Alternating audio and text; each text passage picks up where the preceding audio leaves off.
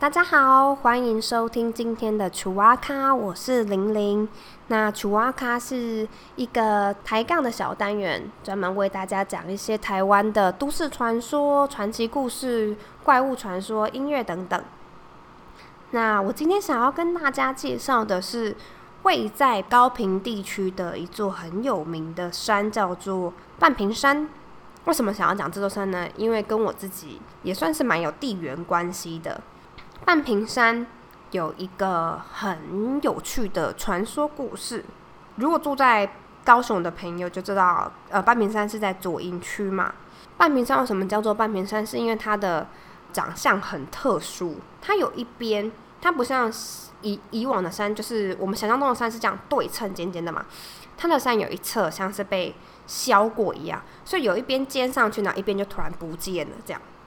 那它其实有一个传说，传说就是八仙中的其中之一钟汉林，他为了在人间寻找一位他的徒弟，于是降落到左营区。之所以为什么选左营区呢？我不知道，他开心吧？就这样从天上远远看到就射到左营来了。他为了挑选一位他觉得品性良好的徒弟，于是他就要乔装一个卖汤圆的小贩，那就是进行所谓。其实现在 YouTube 上你去看也蛮多类似这种测验，就叫做人性测验。就他们可能会设下一个小陷阱在路上，呃，比如说是忘记带钱包的路人，然后去跟你要钱，然后去看哪些路人愿意帮助这个人，这样人性测验。那钟汉离很很早很早之前就在做这件事情了。那他这一次设下测验是什么呢？就是他要卖汤圆来找寻他的徒弟。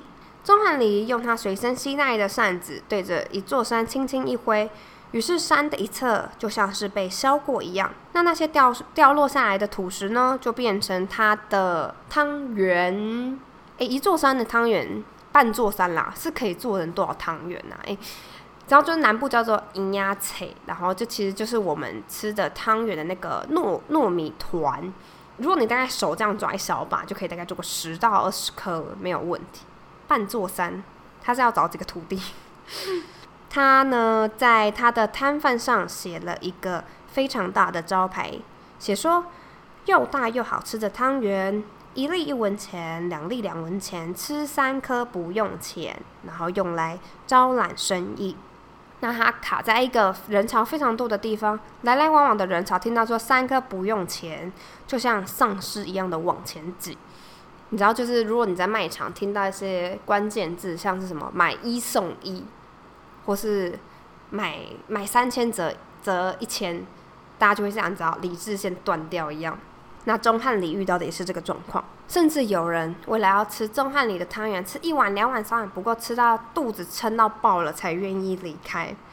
一连好几天都是这个光景，钟汉林感到非常的失望。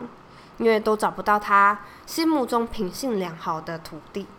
突然有一天来了一位年轻人，开口跟钟汉林说：“我要买一颗汤圆。”好奇的钟汉林就问他说：“诶，你怎么不像不和其他人一样呢？你只要吃三颗汤圆，你就可以免费啊？”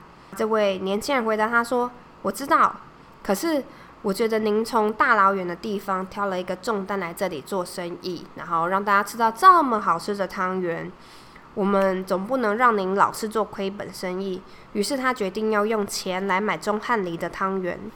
听完这番话，钟汉林心里就想说：哇，终于找到他心中完美的徒弟了，品性优良嘛，对不对？嗯，就是通常这时候 YouTube 那个影片就是会有你知道幕后人工作人员从旁边出来，然后就。送给大家一些，就什么，就是哎，surprise 整人节目这样。其实我们这是 say 好的。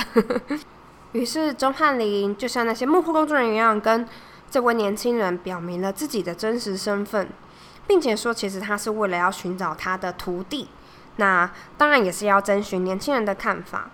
那年轻人就说，这件事他必须要征询父母的同意。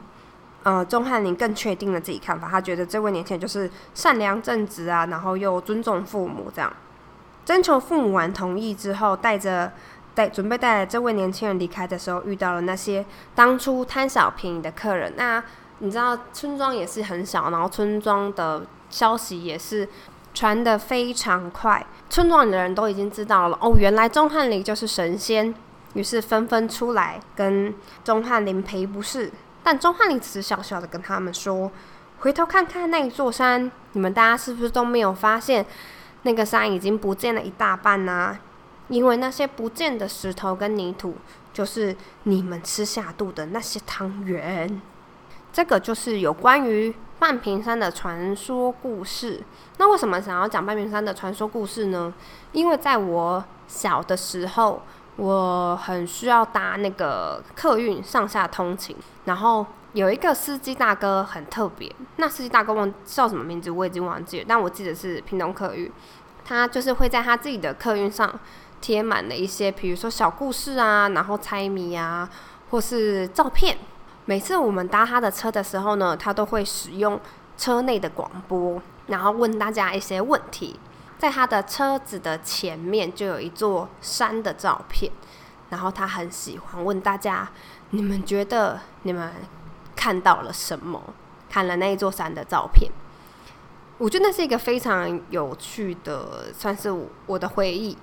因为本来在客运上，大家都是彼此之间不认识的人。大家如果搭过公车啊，有搭众搭过大众捷运呃运输交通工具，就知道车上的气氛通常都是蛮冷漠的，就是都是各做各各的事嘛，划手机啊，或者是发呆啊，干嘛？那我很喜欢那个时光，是因为当这个公车司机做这件事的时候，车上会瞬间变得好像变得很那个气氛就不太一样，变得很热络，然后大家就会开始。回答说：“哦，嗯，我觉得我看到什么，比如说，我觉得像葡萄，像什么布袜啊，之类的这些回答，大家变得好像就没有那么的遥远。呃，我记得非常清楚，是因为他用的这座山的照片呢，就是半屏山的照片。如果大家有机会到高雄屏东去看半屏山的话。”就可以把试着把头往左边或右边倒看看，你就会发现半屏山的侧面看起来其实就会像一个躺在地上的孕妇，会觉得蛮神奇的。我记得我在那个客运的车子上，我每一次只要坐到那个司机的车子，我就会把头往左边倒，每次都觉得嗯，长得真的很像孕妇诶。对，所以。今天才想要跟大家分享关于半屏山的故事，关于它的传说，然后还有其实它侧面长得像孕妇这件事情。那希望大家会喜欢。今天奇瓦卡就分享到这边。